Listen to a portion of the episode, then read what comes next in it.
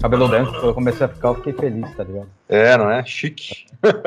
Cabelo platinado. Olá, meu nome é Hulk Janelli, sou professor universitário, design de produto, sócio criativo da Atom Studios e bem-vindos a mais um Atomcast. Hoje a gente vai falar, cara, que eu considero mestre, mas na, no jeito oriental de dizer, né? É o, é o, mais alto dan que alguém pode, né? Tipo, mestre Yoda, o mestre dos magos. Tudo bem, mestre dos magos era meio sacana, mas tudo bem. Gravação, ele é graduado, né? E é doutor pela Faculdade de Arquitetura e Urbanismo de São Paulo, a USP. O campo de pesquisa é na arquitetura móvel, arte contemporânea, design de interação e de interfaces. Um dos seus temas de pesquisa mais recorrente é o diálogo entre as novas tecnologias e a conformação do ambiente urbano contemporâneo e a metodologia de projeto para a computação ubíqua. Além do conceito de meta design, ele trabalha em sua atualização e ampliação para outras áreas de criação, como o design industrial, o design de interface, arquitetura, arquitetura de alta tecnologia, móvel e flexível, urbanismo, o que chama de arquitetura livre, que pode ser considerado uma generalização da abordagem do software livre, assim como promove o abandono da distinção entre o projeto de sistemas informacionais e o projeto tradicional. Caião, Obrigado, meu querido. Imagina, é um prazer, Hulk. Obrigado pelo convite. Sabe o que eu queria saber primeiro? Tem muita gente falando, mas é interessante uhum. a gente entender. O que uhum. raios é meta design? Legal. Putz, é uma ótima pergunta, Hulk. Então, muito obrigado pelo convite. Aí vai ser uma, uma oportunidade interessante para a gente dialogar, construir alguma coisa aqui. Então, meta design, eu, eu não foi eu que cunhei o termo, né? Foi um designer holandês que depois ele se radicou na Itália ele, ele teve uma importância grande na, na escola de Ulm, lá na, na Alemanha, durante a década uhum. de 50, 60, e depois na década de 70 em diante, ele estava na Domus Academy, na Itália, além de estar envolvido em outros programas e ser um designer industrial conhecido. O nome dele é Andries van Onk. A área de interesse dele era o objeto em si, né? o mobiliário, uhum. utensílios domésticos, uh, veículos, essa área de atuação do, do Andries van Onk. Quando ele propõe isso em 61, 62, por aí, o meta design, ele está muito preocupado em entender como é que a gente pode superar uma noção tradicional de design que pensa a criação de cada objeto individualmente e começar a entender como que cada objeto industrial ele participa de um ecossistema, de um ambiente muito maior. Ele não usava o termo ecossistema, isso já é uhum. minha contribuição. Uma cadeira, né? Uma cadeira não aparece do nada na tua mão, ela tem todo um sistema produtivo atrás dela para viabilizar isso. Que não é só a concepção é, de design dela, um objeto produzido em série, então ele está relacionado com a indústria, ele tem um processo de prototipação, então ele está relacionado a oficinas, a técnicos de prototipação, seleção de materiais, ciclo de vida, descarte, embalagem, transportes. Isso só pensar para o objeto estar tá lá na tua mão. Mas assim uhum. que ele chega na tua mão e você começa a integrar ele no ambiente, uma cadeira, uma mesa, etc., você percebe que ele participa de um sistema de objetos também. Ele ganha outra significância, de certa forma. Total, né? E, e você percebe que ele não está isolado. Você não olha uma cadeira em cima de um pedestal. Essa cadeira está na frente de uma, de uma mesa, essa mesa está integrada num sistema de imobiliário. Então, o que, que o Vanon que estava falando para gente? Não, não dá para você olhar o objeto isolado. Isso há 60 anos atrás. Né? Então faz tempo que ele está levantando isso. e na época se fazia isso com total liberdade. O cara criava uma cadeira e ficava falando para ela como se fosse um objeto de arte isolado num pedestal. Né? Ele também percebeu uma segunda coisa além disso. Esse objeto também ele tem uma história de concepção que tende a ser parte de uma família de outros objetos. Então ele fala, ele dá o exemplo exatamente da cadeira, né? Um objeto de projeto super comum em design, um pouco aquela brincadeira que a gente faz, né? Qualquer designer que se preze já projetou uma cadeira em algum momento. Né? É, é verdade. É. Nem que seja na faculdade, mas o cara projetou uma cadeira.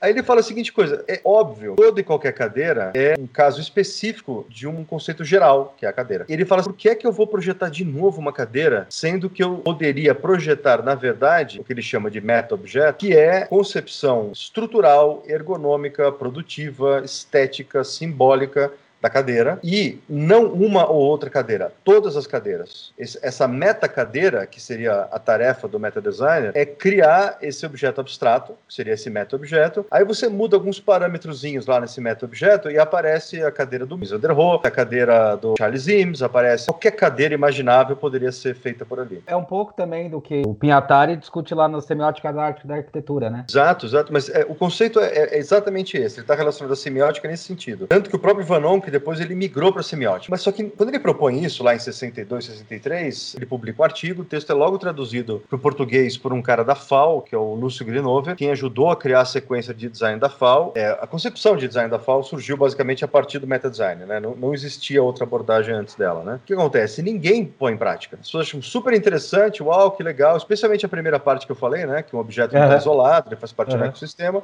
mas pouca coisa é feita de prática em relação a isso. Só seis, sete anos depois, um programador de computadores chamado Donald Knuth estava interessado em publicar livros. Ele era um cara que estava escrevendo livros sobre técnicas de programação e ele falou: pô, eu não quero chamar um designer, eu vou desenhar o livro. E eu vou fazer diagramação, eu vou fazer toda a concepção Aí falou, maravilha. E alguém perguntou para ele, como é que você vai fazer as fontes? Uhum. Ele falou, eu vou criar também. Aí ele foi estudar type design. E ele percebeu que não era brincadeira aquele negócio. A grande dificuldade não era fazer até o desenho de uma ou outra letra, ou o pessoal chama de glifo, né? Um ou outro uhum. glifo. O problema era fazer os a 200 família. glifos a família é. inteira. Por que, que eu vou desenhar um por um se eu não poderia criar um programa de computador que desenha para mim? Eu descrevo o tipo de fonte que eu quero, que era uma fonte serifada, é, grotesca, monospace, ou sei lá o que, todas as características possíveis, e aí o programa gera para mim essa fonte. Ele fez uma análise da estrutura dos glifos das letras e criou variáveis, transformou isso num meta-objeto computacional, que era um programa, que ele chamou de metafonte. Tá. Ele ia lá, mudava os parâmetros e aparecia uma fonte igualzinha a Times. Mudava os parâmetros, aparecia uma Helvética. Mudava os parâmetros, mudava, aparecia uma Myriad, por exemplo. E aí o pessoal falou: caramba, pronto, tá aí. Isso é meta design. O que acontece? Já na década de 70, com a emergência da computação, o próprio Vanon que tinha falado, é bem possível que o computador seja a ferramenta ideal para a gente poder fazer esses meta-objetos. Muita gente começa a discutir isso. A gente pode até dizer que essa concepção original do meta design foi mais ou menos resolvida com o chamado design paramétrico. Tem muito a ver tá. com isso. No final da década de 90, eu estava ali no meio do meu mestrado, estudando justamente arquitetura móvel. É, foi quando eu... eu tive aula com você. Exato, foi, mas foi naquele ano. Cook, é, foi é. naquele ano exato, que era 99 e é. 2000, por aí. Isso, exatamente. Eu estava participando de um simpósio de design na FAO e alguém mencionou Lúcio Grinover, mencionou meta design, mencionou Andres Vanon, que eu falei, o que, que é meta design? Apesar do meu mestrado o assunto não ser esse exatamente, eu estava já lidando com essa mesma questão. Só que de outro lado, quando um arquiteto projeta um prédio de maneira tradicional, ele faz a planta, faz as fachadas, faz as elevações, cortes, faz maquetes, perspectivas, sempre em diálogo com o cliente. O cliente pode ser desde uma família que vai morar na casa até um cliente governamental para um, algum equipamento público, X. A entrega dele é todo o edifício, do chão até em cima, finalizado e imóvel. Inclusive, esse é o termo que a gente dá para arquitetura. Ela é ah, imóvel, né? Imóvel. O que, que eu percebi quando eu comecei a trabalhar com arquitetura móvel? Sem exceção, todos os exemplos de arquitetura móvel, antes um sistema construtivo, que são peças soltas, isoladas, que, compostas de uma certa maneira, que nem você montar pecinhas de Lego, compostas de uma certa maneira, resultam no edifício específico, que tem aquela cara, aquela função, aquele tamanho, aquela metragem quadrada e tudo mais. Aquela gestalt, né? Aquela gestalt específica, mas a partir de um, sistema. Se eu pegar o mesmo sistema e compor de outra maneira, eu vou ter outro edifício completamente diferente, outra escala. Eu poderia usar, em tese, o mesmo sistema para fazer um domicílio, uma escola, um hospital, uma estação de trem ou de metrô, em tese, tá? Depende do sistema que você está criando. Ao discutir isso, e isso funciona também, arquitetura móvel, para arquitetura móvel tradicional, que é a arquitetura dos nômades. Se você vê como é que os índios brasileiros constroem a oca, eles uhum. têm um jeito de montar o edifício utilizando os materiais naturais, de fibras naturais, naturais, madeira, palha, etc., para chegar naquele edifício. Ou seja, existe uma correlação na arquitetura móvel de entender que tipo de jogo eu estou criando quando eu crio um sistema construtivo. Mais ou menos assim, que Lego que eu estou criando e a partir desse Lego criado, que tipo de edifício eu posso fazer? E aí eu comecei a falar, eu estou criando um meta-espaço de decisões, que são essas pecinhas soltas, e as é. regras de composição delas, que vão poder gerar um tipo de objeto arquitetônico ou outro, um edifício maior, menor, mais alto, mais baixo, por aí vai. E eu falando de meta-espaço, estava lá uma proposta muito parecida lá no Vanon, que eu falei, caramba, é isso. Ou seja, esse cara descobriu uma coisa muito poderosa, muito potente. Entender que o projeto raramente é de uma coisa isolada, ele é sempre a proposta de um sistema de realização. Então, antes de eu fazer a coisa em si, eu estou criando um jeito de fazer ela. A criação não começa quando eu faço a coisa. A criação começa quando eu começo a criar o jeito. E aí eu encontrei, na mesma época, um urbanista que não tinha trabalhado com o Vanonk, não usava o Vanon como referência, que por conta própria adotou o termo meta design para falar sobre urbanismo. Caramba, essa palavra é potente. Eu fui descobrir um filósofo, que é o Paul Virilio, que coincidentemente é arquiteto, uhum. você que usava o meta design também com outra acepção. Depois fui encontrar um par de biólogos, que é o Maturano e Varela, que falava de meta design como uma das funções da vida. Eu falei, caramba, existe uma força nessa palavra que pessoas que nem conheceram o Van Onck utilizam o termo metadesign. Ou seja, o que, que tem em comum nessas várias abordagens diferentes? Aí no meu doutorado, eu mergulhei fundo nesse conceito, o que, que é metadesign? Eu fui entender filosofia, entender a própria etimologia da palavra, e a grande área que me ajudou ali, que me que permitiu entender muita coisa, foi uma coisa chamada cibernética. Acho que é uma área muito mal estudada hoje em dia, ela ganhou uma fama de ter a ver com eletrônica, computação, porque a área de maior aplicação da cibernética de fato está aí. Entendi. Mas a cibernética também é usada para entender sistema nervoso em animais, sistemas de governança, Ciber é a mesma origem da palavra gover, que é kuber no grego. Kuber no grego significa piloto ou timoneiro, é quem controla o navio, o barco, né? Está lá controlando o barco. Então, kuber vira gover, de governança, de governo, quem está governando o carro, né? O avião, né? Pode estar tá desgovernado, né? Sim, sim. Governa governando o país, que também pode estar tá desgovernado, sem qualquer alusão no estado atual de, da sociedade.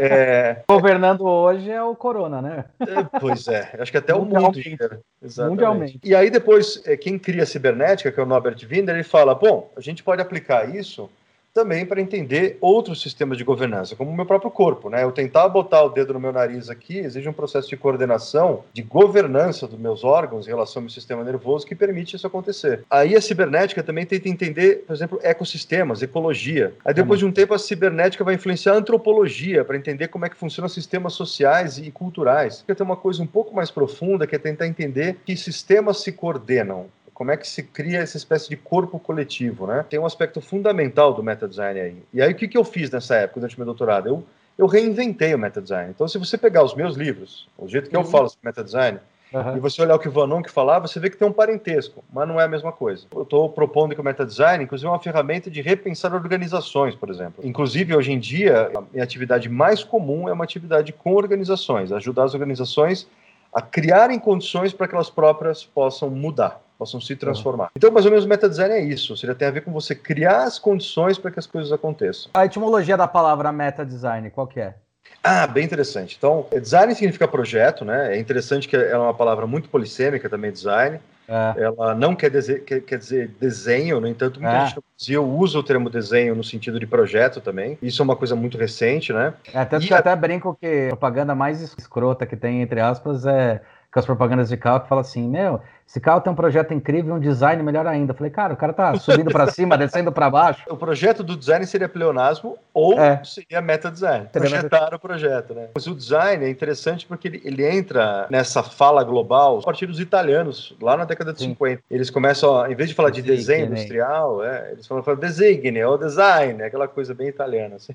E, e aí entra para o léxico global como essa capacidade de fazer projetos dentro de um contexto industrial, né? Então, e, e até mesmo pós-industrial industrial, a ideia de que você consiga ordenar coisas. Tanto que a concepção é, contemporânea de design, relacionada ao design thinking, por exemplo, é exatamente isso, né? A ideia de que você possa conceber coisas que tenham valor para a sociedade. Eu acho que ele tem uma contribuição muito interessante, mas ele, ele, precisa crescer muito do ponto de vista de método. Ele precisa se explicar um pouquinho melhor, digamos assim. Apesar de ele ter uma Sim. entrega de valor muito grande, ele tem uma característica que a gente chama de heurística, né? Sabe que a coisa funciona, ela é interessante, mas você tem uma certa dificuldade de articular ela como área de conhecimento e entender as bases dela. Tanto que a gente fala, quando a gente vai falar alguma coisa, a gente fala que o design thinking não pode nem ser considerado uma metodologia, porque se você levar nos padrões metodológicos, seguir a linha de raciocínio, você não consegue criar um projeto. Tem que entender como um raciocínio projetual, não uma metodologia. Vai ter momentos em que eu começo do começo e às vezes o começo é a prototipação, às vezes o começo é a análise do show de fábrica, às vezes o começo é a ideia. Pois é, exatamente. Eu acho que é aí que está tá a questão, né? Como que a gente compreende esse,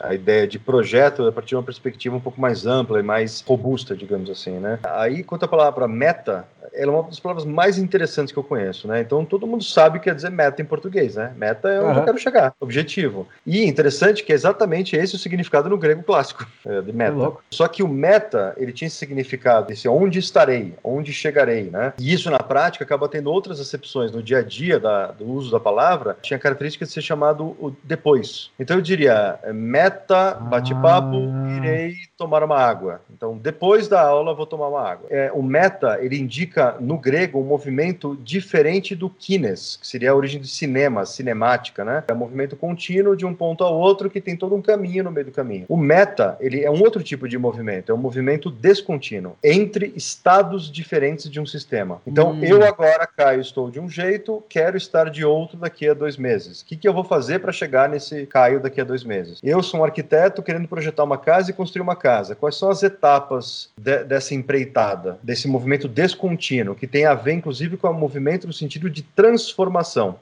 Uhum. Tanto que a palavra do grego para indicar transformação é metamorfose. Inclusive, o prefixo meta, no grego, ele tem uma correlação direta com o prefixo trans. Transformação, transpor, transcender. Tanto que a palavra meta, essa primeira conotação, ela acaba sendo tendo uma consequência interessante, que é muito forte para nossa cultura, cultura ocidental inteira. No início da era cristã, lá pelo ano 300 por aí, um bibliotecário da Biblioteca de Alexandria estava organizando as obras do Aristóteles e tinha uma obra lá que não tinha nome, só que era o livro mais importante do Aristóteles, que era o, o livro que ele explicava o que, que era filosofia. Tinha alguns chamavam de filosofia primeira, outros chamavam de ontologia, que ontologia era o principal tema daquele livro. O Aristóteles não tinha nomeado, ou tinha se perdido o nome na história, não se sabia. E aí esse bibliotecário, que é o Andrônico de Rhodes, ele fala a seguinte coisa: pô, eu não sei que nome dá também, quem sou eu para nomear a obra do, do Aristóteles? Eu vou chamar meramente de depois da física, porque na sequência que eu estou colocando aqui, ele vem depois da física. E eu vou chamar ele de metafísica.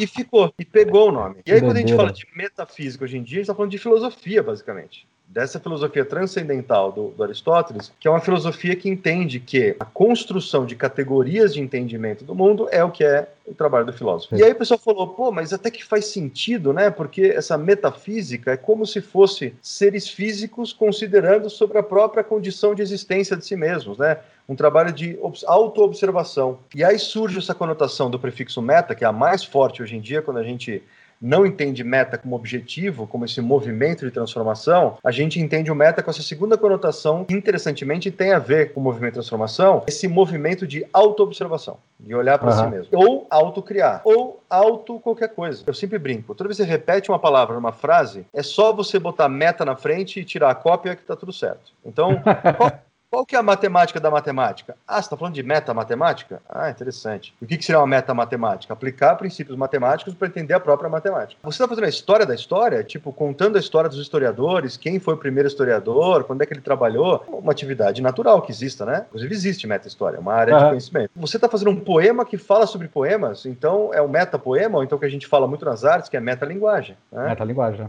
É a linguagem que fala sobre a própria linguagem, ou seja, no cinema, meta-linguagem é uma cena que de repente você vê a, a câmera, você vê o cameraman, você vê a equipe de produção, você vê o diretor ali com, com o megafone na mão, enquanto você está vendo a própria cena, talvez no espelho que apareça ali na cena, né? Isso também é metalinguagem no cinema, ou tantas outras coisas para fazer metalinguagem no cinema, né? Você faz alguém produzindo um filme dentro do filme, né? Cantando na chuva, né? Assim. Exatamente, exato. Ou seja, não é nada incrível, a gente já faz meta, coisas meta o tempo inteiro.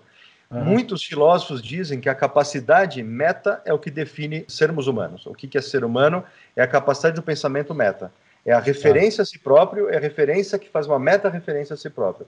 Que a gente chama isso em cibernética de recursividade. E aí na cibernética tem uma coisa interessante que fortalece ainda mais o termo meta para a gente falar de meta design no mundo contemporâneo. A cibernética de primeira ordem é você fora de um sistema trabalhando em cima daquele sistema. Você interfere naquele sistema. Então, por exemplo, um biólogo estudando formigueiro. Então ele vai lá, monta aquele formicário ali que ele vai ter formiga, areia, bota a formiga rainha, joga alimentos, ele de fora vai interferindo ali naquele sistema. Isso é cibernética de primeira ordem. Uhum. Cibernética de segunda ordem é quando você entra no sistema e você faz parte do sistema à medida que você interfere nele próprio. Pô, tá, tá. na cara que isso só, só já tem nome isso. O nome disso isso é meta design. Quando é que a gente faz, então, esse tipo de meta design? No urbanismo é inevitável. Nós somos seres urbanos pensando a cidade, uhum. meta design. Na sociedade, para a gente repensar as regras que regem o nosso cotidiano, sistema legislativo, leis, eh, política da empresa, etc eu estou dentro do sistema pensando como o sistema funciona e alterando esse sistema por dentro. Isso é meta design. Na hora que você volta lá para o meta design lá do Van Onk, você percebe que ele, tá, ele descobriu uma coisa muito legal, mas ele tocou na superfície. A gente precisa pular mais profundamente para entender tudo que o meta design pode fazer pela gente. Especificamente, eu apliquei diretamente meta design para arquitetura, né? E ali, caramba, rapidamente percebe que nenhum edifício é imóvel. Primeira consequência de aplicar meta design para arquitetura. A ideia de mobilidade é um mito na cabeça, é um é uma, é uma ficção que a gente acredita, porque todos os edifícios são construídos, eles estão permanentemente em ruína, a gente reforma o edifício freneticamente, ele não está imóvel no sentido de transformação. Ele não, ele não anda pela cidade, mas ele está o tempo inteiro sendo mudado, mudado, alterado, mudado, alterado. Ele é quase vira aquele conceito lá do barco, como é que é o nome daquele episódio? Que ele fala do barco, se o barco vai, ele se transforma, na hora que ele volta, ele é o mesmo barco? Talvez seja o, o cara que falava do rio também. É um pré-socrático que falava do devir, né? Se você entra num rio e esse rio continua fluindo, você sai, você entra de novo, é o mesmo rio que você entra. É. E é interessante que aí tem um termo da filosofia que é o devir,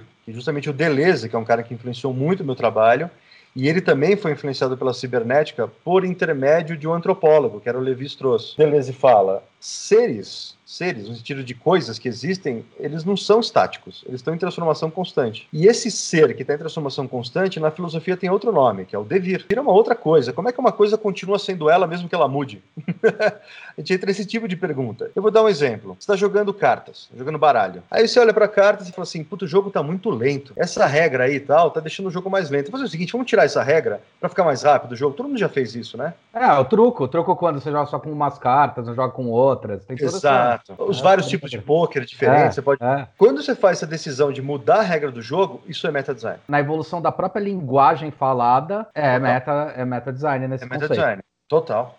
O que a gente poderia dizer é que as pessoas que praticam a linguagem no cotidiano e não interferem na construção da língua intencionalmente não estão fazendo meta design. Se elas ah interferirem conscientemente, eu vou criar uma palavra nova, eu vou alterar o modo que eu falo, eu vou escrever de um jeito diferente, é burlar as regras da gramática. É tipo que nem o Joyce, né, que escreveu um livro inteiro sem pontuação, por exemplo. Ele está fazendo meta design na linguagem, diretamente, de maneira assumida e intencional. Ele não diz fazer meta design porque ele talvez não conheça o termo. Aquele livro Um Copo de Cólera também era desse jeito. Memórias Póstumas de... Oh, meu Deus. Memórias Póstumas, Memórias de, Brás Cubas. Que joga de lá para cá. O cara tentou transformar um livro, que era um livro de leitura linear, num, num, num metatexto ou que a gente chama na internet de hipertexto. O hipertexto, o hiper, é outra maneira de você também falar meta, que tem a ver com capacidades de conexão não locais ou translocais, conectar coisas que não estão aparentemente de maneira diretamente conectada. Que é o grande truque da internet. Interessa a internet por causa do hipertexto, né? Sem ele não existe nada.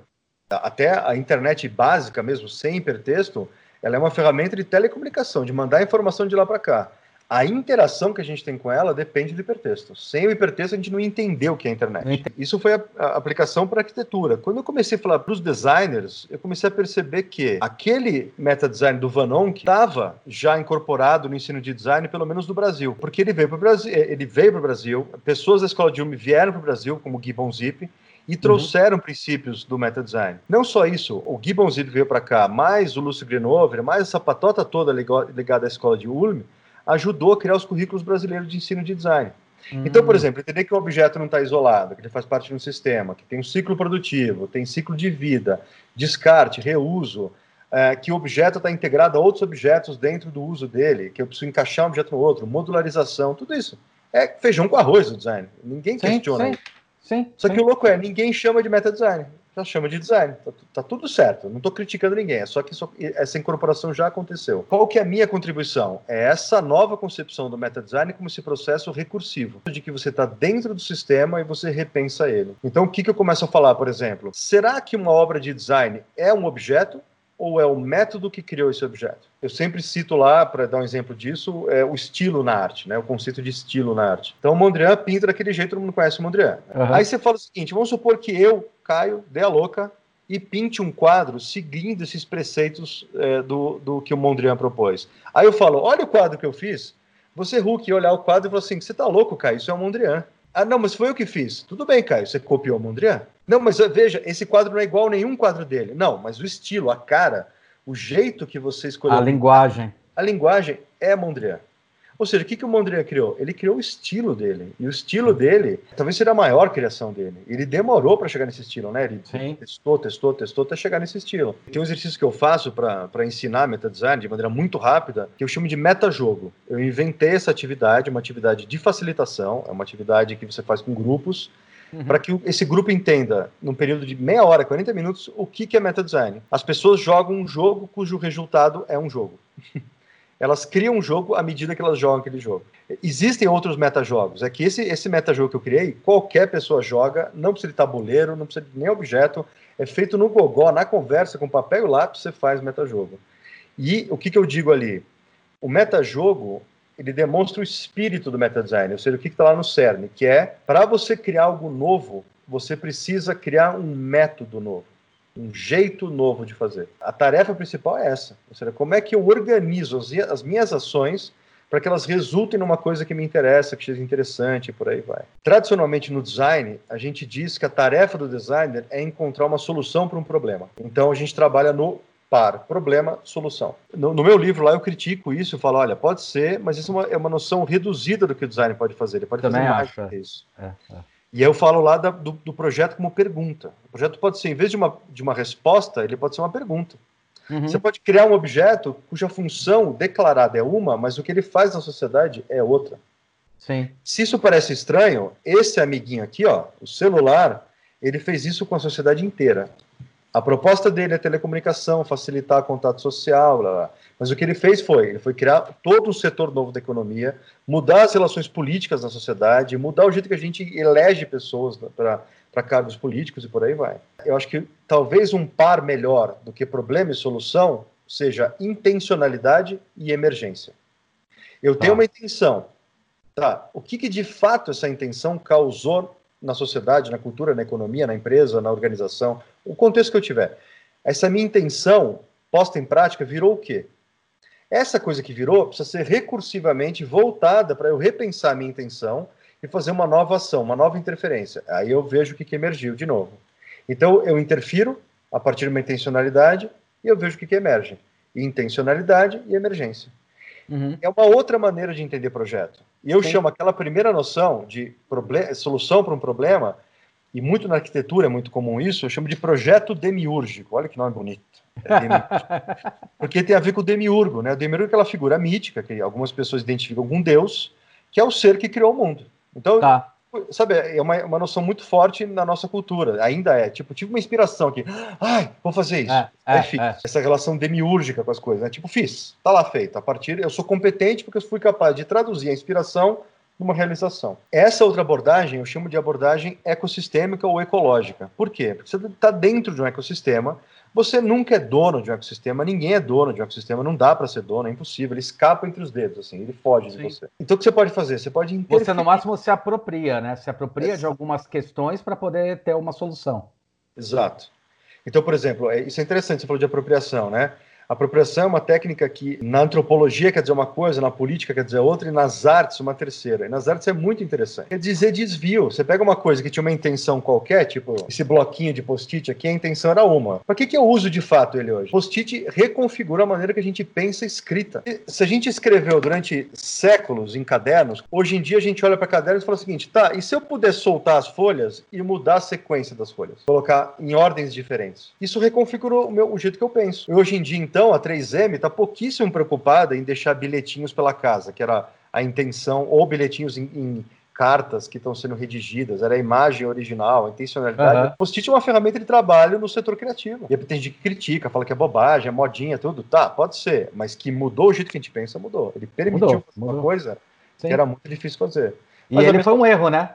E o post-it foi um erro de produção, né? Aquela coisa da cola, né? Diz, é, diz que tem, é. tem, tem, versões diferentes dessa história, mas ah. certamente é, tem uma apropriação aí. Mas enfim, isso é um pouco meta-design, as várias aplicações dele, né? Como é que a gente pode, pode se apropriar disso para fazer muitas coisas diferentes, né? Só dar um último exemplo, né? O meta-design aplicado a uma organização. Aí é a ideia de que você, sendo participante da organização, é, uma empresa, uma empresa pública ou privada, uma escola, uma instituição, um escritório de design, por exemplo, ou então uma empresa no setor tecnológico, por aí vai. Você fazer meta design numa organização como essa tem muito mais a ver com você criar as condições para que ela própria possa se autocriar do que você fazer um projeto todo acabado, perfeitinho, e dizer para os seus colaboradores: bom, executem o que eu mandei. E aí isso acaba implicando outros papéis dentro da organização. Então o líder não é mais um líder. O líder que faz meta design não é mais o líder que diz: tive uma ideia ou fiz uma decisão, executem. Depois me digam. É um gestor, como... né? Ele, ele é gestor. muito. Exato. E tem até um, um outro nome que se dá para esse cara, que é o facilitador. É o ah. cara que facilita situações. Ele convida pessoas para uma reunião, bate um papo, escuta todo mundo, promove discussões. Se necessário, ele promove até atividades específicas para aprofundar. E a partir daquilo, ele, ele constrói uma resposta, ou então uma proposta, uma decisão, a partir do coletivo. Ele não tira da cabeça dele como tira. É, na verdade, tem até um negócio interessante que você falou, porque às vezes a gente faz facilitação para a empresa, indústria, o que a gente propõe para eles é assim mais importante é vocês construírem uma pergunta. Isso. Né, que é o como podemos. Então, Exato. constrói a pergunta, essa pergunta ela pode ser mutável, desde que uh, os dados que você for coletando possa ir comprovando ou não aquela questão. Que eu acabo chamando, até por uma intersecção de linguagens, de tese. A gente cria uma tese Sim, e depois vai comprovar exato. se a tese é, é válida ou não, ou quais são os pontos dessa tese. Né? É isso é interessante você falar agora, né? Uma coisa super importante no trabalho criativo uh, hoje em dia é a gente aceitar a dúvida, aceitar a incerteza. Então a gente fala muito a respeito de hipótese, né? Então, olha, tem uma hipótese de projeto que é isso. Na, na, gestão tradicional, isso era visto como pecado. Puta, você é, um inde, você é um indeciso? Aí você fala, sim, hoje em dia a gente fala, sim, sou, porque quem sou eu para decidir definitivamente? A gente vai construindo isso junto, a gente vai testando a hipótese, testando a hipótese juntos. Né? É, eu acho é. que isso se dá por causa da, da velocidade que as coisas estão. Antigamente era tão lento que a gente não percebia Exato. essa necessidade de mudança. Sim, Hoje, com a velocidade sim. que tem que agir. Exato, exato, Você fez eu lembrar de um negócio que eu vi até num, num videozinho curto, que eu acho que é baseado no TED Talks do Sergey Robson, que ele é. fala sobre os pensamentos, né? Pensamento hum. divergente e o pensamento convergente. Exato, perfeito.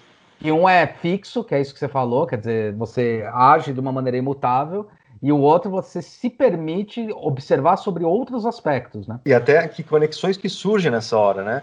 Tem, tem um conceito que eu uso muito, que surgiu dos meus trabalhos de meta design em organizações, eu comecei a notar a importância de falar sobre acalmar as pessoas e entender os próprios limites também que a gente não é onisciente, né? A gente não sabe tudo. E eu falo que todo indivíduo, ele habita uma ilha de cognição, é um campo de entendimento. Eu acabo chamando isso de, cara, o seu mindset é limitado, né? É, o, Júlio Freitas fala uma frase muito boa, outro dia eu tava conversando com ele, achei muito boa, é toda todo ponto de vista é a vista de um ponto. Esse é o nome que eu dou, né? Ilha de cognição. Por quê? Ilha de cognição. Porque tem a ver com cognição, de fato. Cognição tem a ver com uma, uma faculdade mental, uma capacidade mental que é criar objetos de cognição, objetos de conhecimento. Cognição é a origem da palavra conhecimento, né? Uhum. Então, por exemplo, se eu estou olhando para uma floresta, ela é uma massa verde para mim. Eu olho assim, caralho, que coisa complicada, complexa, quantas coisas, né? Naquele momento eu não estou vendo folha, galho, cipó, passarinho, formiga, eu tô vendo aquela massa. À medida que eu vou chegando mais perto, eu começo a perceber que tem de fato uma árvore, outra árvore, aí eu vejo um galho, eu vejo uma folha, eu vejo uma folha caída, uma folha rasgada, uma folha, eu vejo um passarinho voando. Eu começo a ver os objetos de fato. Eu construo eles na minha cognição. Porque de fato eles não estão nem lá, nem aqui. Eles estão nessa relação. É, é, o que o Harari ele chama de revolução cognitiva, né? Que é essa capacidade é, mental da gente criar esses objetos de cognição, porque eles são criados, né?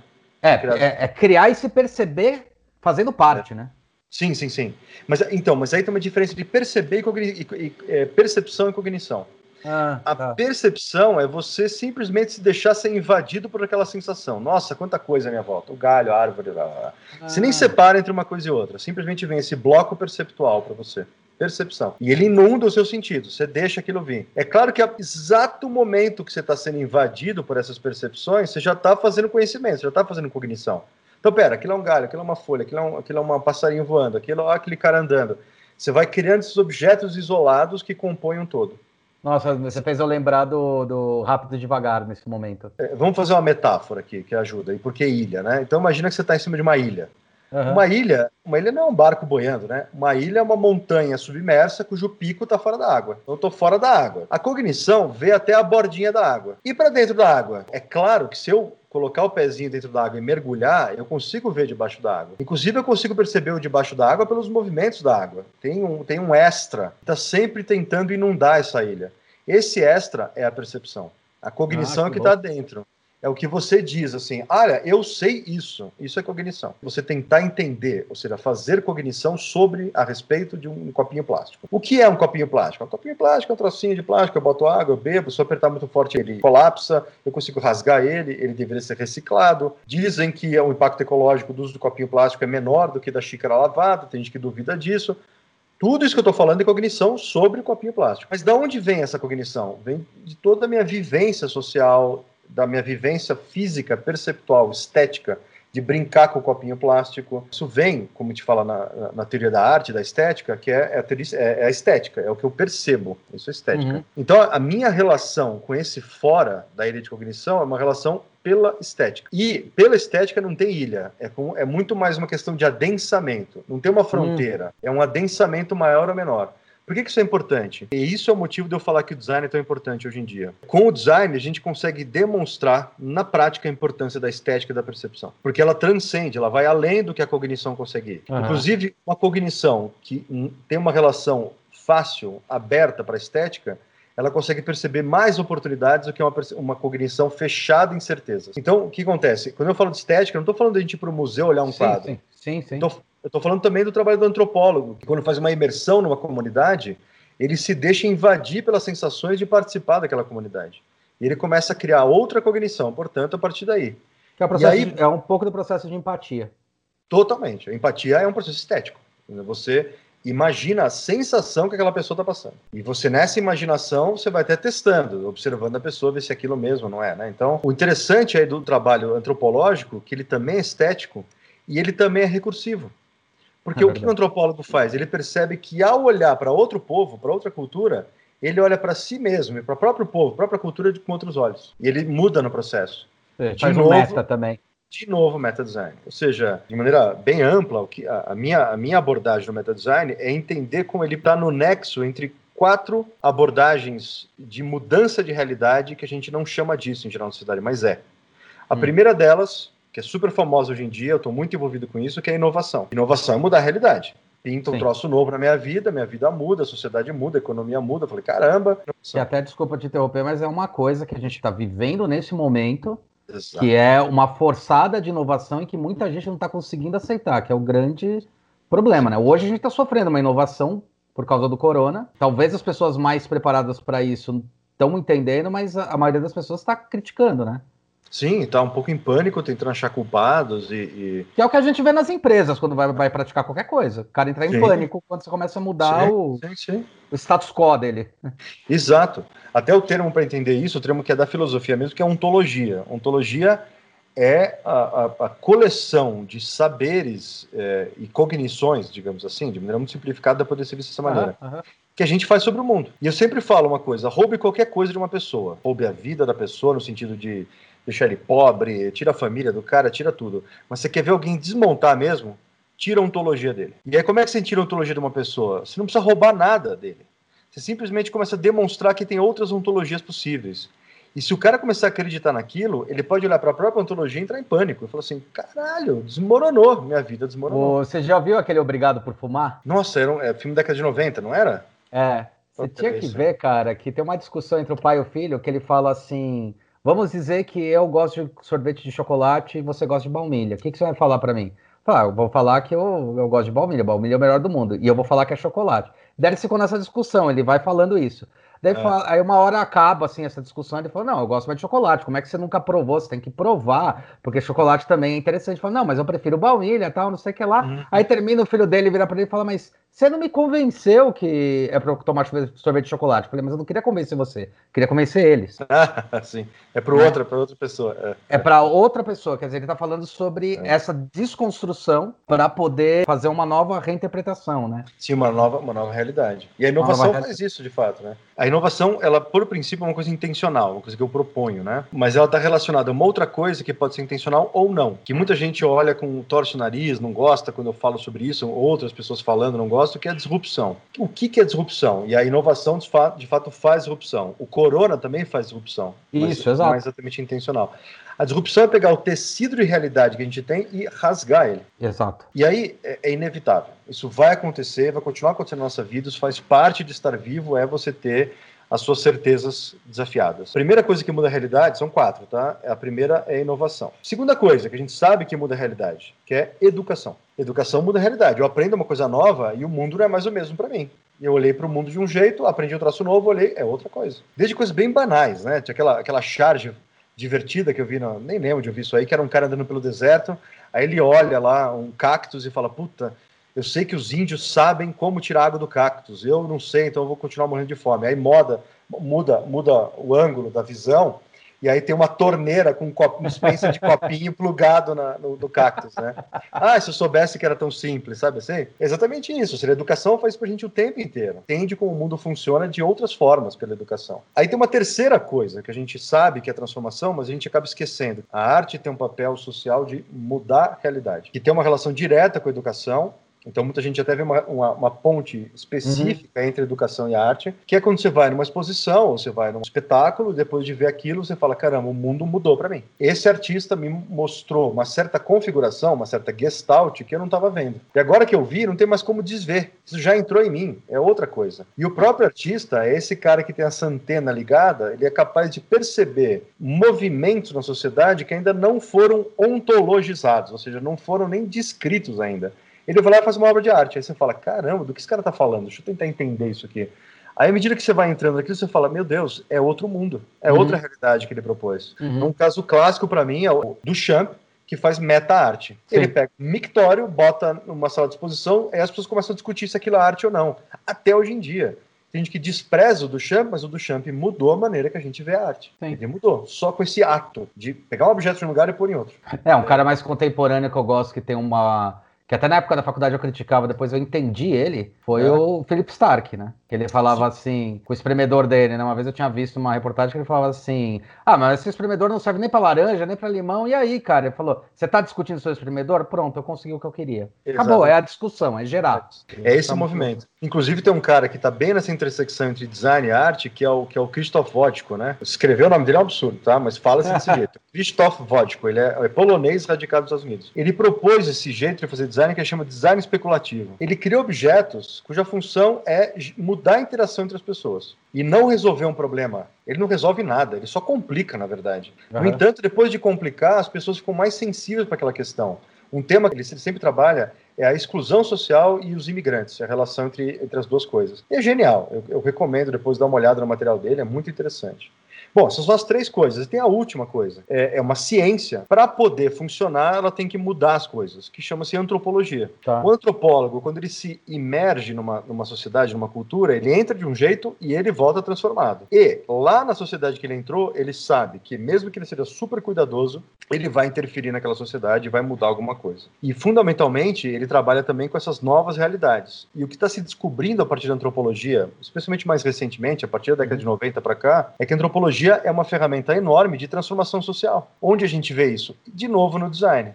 Então a gente vê técnicas de etnografia, técnicas que vêm da antropologia, Isso. sendo utilizadas para você criar pontes culturais dentro de uma organização ou da organização com a sociedade. Ah. E aí você muda essas relações a partir daí. As quatro coisas fazem uma coisa que eu chamo de mobilização ontológica. Outro nome bonitinho para descrever a seguinte coisa: elas mudam o que a gente chama de real. E aí o que está entre elas? Se você tirar cada uma delas da prisão que elas estão, porque elas estão em prisões. A arte, ela está aprisionada na galeria, na sala de espetáculo. Ela não pode circular pelo dia a dia. É, inclusive, proibido por lei. Tem normatização sobre a arte e o que, que ela pode ou não fazer em lugares específicos. A inovação, qual é a prisão dela? Ela tem que ser útil, no sentido bem banal. Ela tem que ser percebida como algo lucrativo, rápido, que eu posso usar, me apropriar e gerar valor rapidamente. Tem uma pressa relacionada à inovação que muitas vezes é, é, vai até contra o próprio processo de inovação. A visão da escola é o currículo. Então eu entro numa aula não para pesquisar novas realidades com o aluno, né? Eu sou como professor, muitas vezes obrigado a entrar numa aula para cumprir uma tarefa. Eu tenho que enfiar a informação na cabeça do aluno, o que não faz nenhum sentido do ponto de vista uhum. da aprendizagem. Ou seja, a educação deveria ser um processo de pesquisa, ela acaba virando um processo de indoutrinação. É, que agora algumas escolas elas já estão começando a trabalhar com isso. Tem os vários modelos, né? Tem Montessori, tem até o Pacheco, Construtivismo, que é, um... que é do Piaget. Piaget. A ideia de que a aprendizagem é uma interação social, que é do Vygotsky. É, Vygotsky, Piaget e Aprender, o princípio de aprendizagem é pesquisa, é entender coisas novas. Qual é a prisão da antropologia? Muitos antropólogos, não são todos, tá? Mas muitos antropólogos entendem que o papel deles não é transformar nada, é só observar. Como ciência, deveria só observar. E muitos antropólogos dizem, isso é impossível. A antropologia, para poder existir, ela tem que fazer alguma transformação em algum lugar. Então, se você tira essas coisas da prisão que elas estão, o que, que elas viram? Com quem eu tenho trabalhado há anos, a minha hipótese é que todas elas viram meta design. Elas já são meta design. Elas são elas estão só acreditando que a área de atuação delas é muito específica para de fato empreender uma transformação real. Quer dizer, é, elas acabam se autodiscutindo para poder se entender. Seria isso? Seria. É, não, não, não só isso. É que o meta design faz mobilização ontológica também, só que ele faz de maneira intencional e consciente. Muitos artistas dizem que não, eu não faço nada na sociedade. Imagina, estou só me expressando aqui. Ele não sabe que está fazendo isso, mas ele está fazendo exato, isso. Exato, exato. Ele está. Exato. Forma ao qual ele se comunica, mas ele já está fazendo essa ação. Exato. Até por isso que existe um impacto impacto que existe, né? Exato, exato, é exatamente isso. Eu lembro de uma frase que você falou, eu uso essa frase. Eu falou que o Caio Vação, que foi um professor meu, e na verdade eu queria ter tido aula 10 anos depois com ele, na época ainda que ele ensinava AutoCAD para mim, ele falava assim, cara, por que que carro ainda é uma caixinha com quatro rodas, né? Hum, eu sei que é um campo de atuação teu que eu acho brilhante quando você começa a discutir a questão das cidades e a questão da mobilidade. Na verdade, as cidades hoje elas estão se meta discutindo, né? Muito. Quando você fala muito. sobre centralidades diferentes, regionalismo, essas coisas, né? Totalmente, né? Você sabe que o modelo que eu trabalho para urbanismo é esse modelo que eu desenvolvi para entender esses processos de recursividade na cidade, de construção de comunidade na cidade, é, aplicação de tecnologia no ambiente urbano de maneira mais legítima, mais interessante, que é esse modelo que eu chamo de cidade distribuída. E ela é baseada nesse, exatamente nesse conceito, né, de que numa cidade dificilmente você consegue operar ela, entender ela como um sistema centralizado. É, você pode ter centros geográficos, né, existem historicamente tem um lugar de onde brotou a cidade e aí foi crescendo a volta, mas é, a maior parte das grandes metrópoles contemporâneas são policêntricas, ou seja, tem vários centros, porque, na verdade, foram várias centralidades, vários pontos de início e à medida que a cidade foi crescendo, ela foi se conurbando, foi virando uma malha urbana, cujo centro é muito difícil de identificar. Tanto que o centro geográfico de São Paulo, que é a Praça da Sé, em termos de relevância para os processos urbanos, ela só existe porque a gente herda um sistema viário e metroviário centralizado também. Se não, a relevância dela para o resto da cidade hoje em dia é muito pequena. E aí o que, que eu sempre digo sobre isso, né? E aí isso tem a ver com mobilidade mesmo, né? Que quando você muda o ecossistema, você muda hábitos. Uhum. Para mudar o ecossistema, você não precisa mudar o ecossistema inteiro. Você precisa interferir em alguns pontos nevrálgicos. É uma abordagem tipicamente de meta design. Hoje, se a gente, se a gente for levar em consideração isso que você está falando e fizer o impacto direto, está acontecendo isso a partir do momento que você está falando sobre, sobre o teletrabalho. Totalmente. O, o Demasi já falava lá atrás, que é o home office, quer Sim. dizer, está tendo uma transformação e uma ressignificação, né? Brutal, brutal. Mudando um pontinho de nada, que é o que você está comentando. Sim, você, você, falou o seguinte coisa, exatamente. É. Então, você falou do Covid também, né? É, temos o Covid. É, outro dia alguém falou isso alguma conversa. Né? Você mudou só uma regra do jogo. Lembra que eu falei de jogos, né?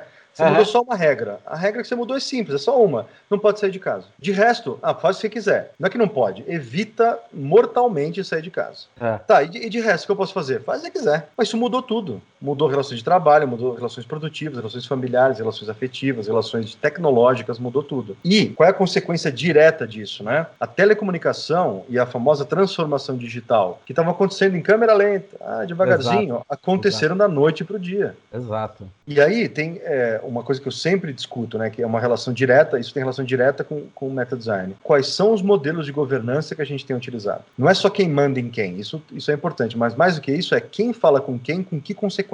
Isso uhum. que é governança, né? Então, uhum. se eu te aviso de algo e a partir desse aviso você faz algo, eu estou descrevendo linhas de informação na sociedade que essas informações repercutem gerando ações é, em outro lugar qualquer. E o modelo de governança que a gente herda para entender a cidade, até a política de maneira geral, as relações políticas das pessoas, né? Não só política eletiva, política no sim, sentido sim, sim. micropolítica, eu, você, as pessoas, todo mundo, né? Essa, esse sistema de governança é uma governança centralizada e baseada numa ideia de imobilidade, tanto dos imóveis, né, da casa, do prédio, etc., como imobilidade de conceitos. A gente pode dizer que uma falsa imobilidade? Sim, então, é, é que a gente não sabia que era falsa, né? Ela parecia que funcionava. Uhum. E aí todo mundo acredita nisso, né? Para poder funcionar tem que ser imóvel. Eu vou dar um exemplo. Para eu poder trabalhar com alguém, a gente tem que ter uma definição clara do que a gente quer, senão a gente não consegue sair do lugar. Bom, é só você pegar pessoas que não se conhecem muito bem, estão trabalhando na mesma empresa há anos, fazendo coisas diferentes, e coordenadas gera uma realidade nova, você percebe que ninguém precisa entender nada. Elas precisam só topar jogar o jogo. É. Então, o que, que a gente está percebendo? Quais são os novos modelos de governança? Então, a gente herda modelos de governança que são centralizados e mobilistas. Uhum. Acredita na imobilidade. E a gente está aprendendo a criar sistemas de governança que são distribuídos, ou seja, eles não têm centro, e são mobilistas, são móveis. Eles se transformam, convidam a transformação. Ou seja, meta de novo, eles se uhum. transformam. Uhum e na transformação deles convidam a mais coisas se transformarem. Então a gente está começando a aprender a trabalhar em sistemas transformativos. Né? Eu chamo de sociedade transformal. Essa sociedade está surgindo, é uma sociedade que se transforma e aceita a ideia de transformação como algo que faz parte da vida. Vai mudar. É, já mudou. Acho que você lembra, quando eu fui fazer o mestrado, eu fiz em cima dos co-work. E a minha grande discussão era a primeira coisa era provar que eles existiam, né? Porque no Brasil ainda não era considerado a gente falar de landscape. Era o máximo é, que conseguia falar. E a discussão que eu acabei colocando e que eu entendi dentro do, do trabalho do cowork, ele era muito mais forte do que já se parecia. Sim, o óbvio, teletrabalho e trabalhar de qualquer lugar. Mas tinha uhum. um não óbvio, que quando eu comecei a, a fazer a, o paralelo com a arquitetura, que era a transformação, assim, na arquitetura você tem a, o espaço, e o lugar. Uhum. Na arquitetura moderna, o espaço e o lugar eram a mesma coisa. Então você tinha o espaço do, dos escritórios era o lugar dos escritórios. Perfeito. O espaço do morar era o lugar do morar. O work ele começou a vir como um, uma estrutura de construtiva que foi muito louca, porque eu consegui mapear em três regiões que seria uma área industrial, uma área residencial e uma área comercial, ao qual o espaço em si, ele era ou uma casa comercial, era uma casa residencial, ou era uma casa comercial, ou era às vezes uma indústria. E o lugar se transformava na área que precisava. Então, Perfeito. o co-work ele era uma, uma, uma coisa existente na própria arquitetura que mostrava que o espaço não era mais o lugar, uhum, uhum. mas o lugar se transformava de acordo com as pessoas e como você agia lá dentro. Perfeito. Isso, assim, foi, foi transformador na questão da percepção do Total. lugar das cidades também, essas coisas. Nossa, muito legal, Hulk, porque é, isso, isso vai, vai ao encontro de uma, uma transformação metodológica que eu tenho proposto para meus colegas urbanistas, né? Porque ainda sou urbanista, né? Então, apesar uhum. de trabalhar em muitas outras coisas que não cidades, eu ainda trabalho com cidades. E aí o que eu tenho proposto para meus colegas urbanistas que a gente teria dois tipos de urbanismo, que tem a ver direto com essa, com essa dicotomia que você fez. Que é o urbanismo tradicional, que eu chamo de urbanismo de edificação, uhum. que é construir coisas. É, então, é infraestrutura, prédios, arruamento, enfim, você construir infraestrutura e, e, e, e, estruturas edificadas, né? E a outra, que é a outra abordagem, que é o urbanismo de ocupação. Que Exato. é o quê? É você pegar o que está lá e transformar, ressignificar e dar outra função. E eu lembro quando você estava estudando os coworks, a gente conversou bastante, e ali é, eu sempre achei muito importante sua pesquisa exatamente por causa disso, porque você estava pesquisando uma coisa que, segundo algumas pessoas, segundo algumas ontologias, aquilo não existia. Exato. Tava na cara dela, tava na cara dela. Exato. Então, como que não existe? E aí existe. Então, tá bom, então existe. Existe como, então? Aí você foi contar pra gente essa história, como é que existe.